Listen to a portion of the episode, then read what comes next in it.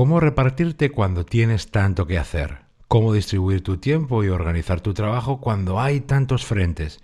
Desde luego que no es nada fácil, pero hay muchas cosas que puedes hacer para que todo funcione mejor.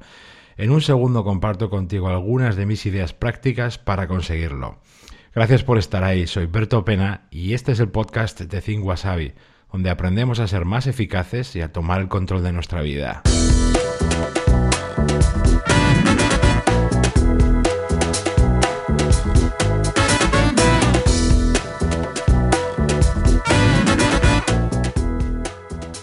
Hace años yo hacía mal muchas cosas, pero había una que me condenaba. Y era eh, mi intento de llegar a todo siempre corriendo como pollo sin cabeza, eh, dejar que la agenda, el correo y los demás me manejaran a mí en lugar de yo a ellos. Y eso se traducía en que iba a todos lados con la lengua afuera y nunca tenía tiempo para lo importante. Pero todo empezó a cambiar cuando introduje un ingrediente clave, anticiparme para repartirme mejor. La anticipación es una idea extremadamente sencilla que no es la primera vez que menciono frente a este micrófono y que además me vas a seguir escuchando hablar de ella porque es uno de los pilares de una vida más inteligente o así lo veo yo. Y cuando tú tienes que repartirte entre tantos frentes, como es fácil que sea tu caso, esa anticipación se traduce en tres detalles, tres pasos de oro el primero, paso 1, comprobar el tiempo que tienes por delante. El paso 2, revisar el estado de tus cosas y proyectos. Y el paso 3, distribuir intencionadamente ciertas actividades y tareas. ¿Qué te parece si vemos los tres un poco más en detalle? Porque detrás de todo esto están las claves para empezar a repartirte un poco mejor entre todo lo que tienes que hacer. Vamos con el paso 1. Comprobar el tiempo que tienes por delante, diaria y semanalmente Debes estar pegado a tu agenda, a tu calendario, y no para saber si tienes tal reunión, comida o una visita, eso es lo obvio, sino para verificar el tiempo que tienes y también el que no tienes, lo que es vital para luego poder repartirte bien y balancear tu tiempo, tu energía y tu atención entre todo lo que tienes por delante.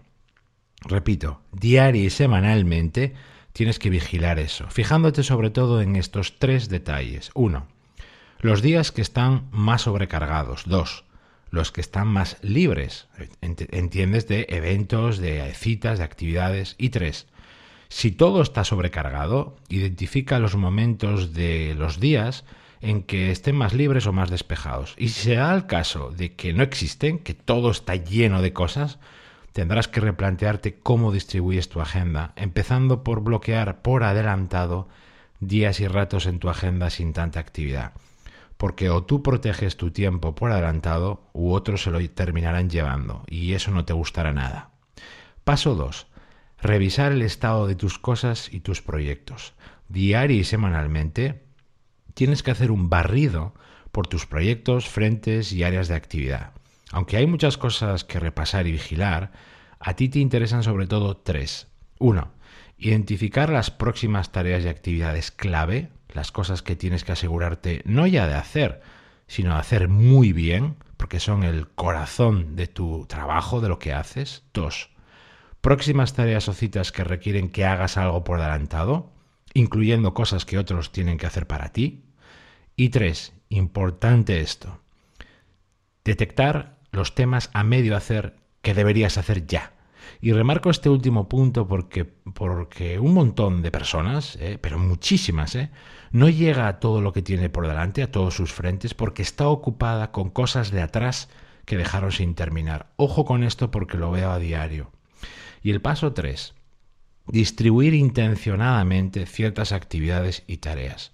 Con lo que has hecho en los anteriores pasos, recuerda, diario y semanalmente, tendrás más claro lo que tienes que garantizar y asegurar de modo que por adelantado puedes distribuir mejor tu día o tu semana. Ese conocimiento previo te permite dos cosas esenciales. Una, repartir, equilibrar y balancear tu semana de trabajo, repartiéndola entre las principales tareas y actividades. Y dos, cuando luego durante la semana las cosas se descontrolen y te garantiza que eso pasará, ese reconocimiento previo del terreno que has hecho por adelantado te permitirá a ti hacer algo que separa a los buenos de los mediocres. Saber decidir en cada instante para repartirte bien sin descuidar lo importante. Acepta esto. Nunca vas a poder repartirte como tú inicialmente quieres, porque todos tenemos más de lo que podemos hacer y porque luego están los demás y los imprevistos. Pero sí que vas a, poder conseguir esto. No descuidar lo importante de cada área y decidir mejor basándote en tu anticipación. Y eso es lo que hoy marca la diferencia, porque a ti nunca nadie te va a medir por el número de cosas que haces, sino por cómo las haces.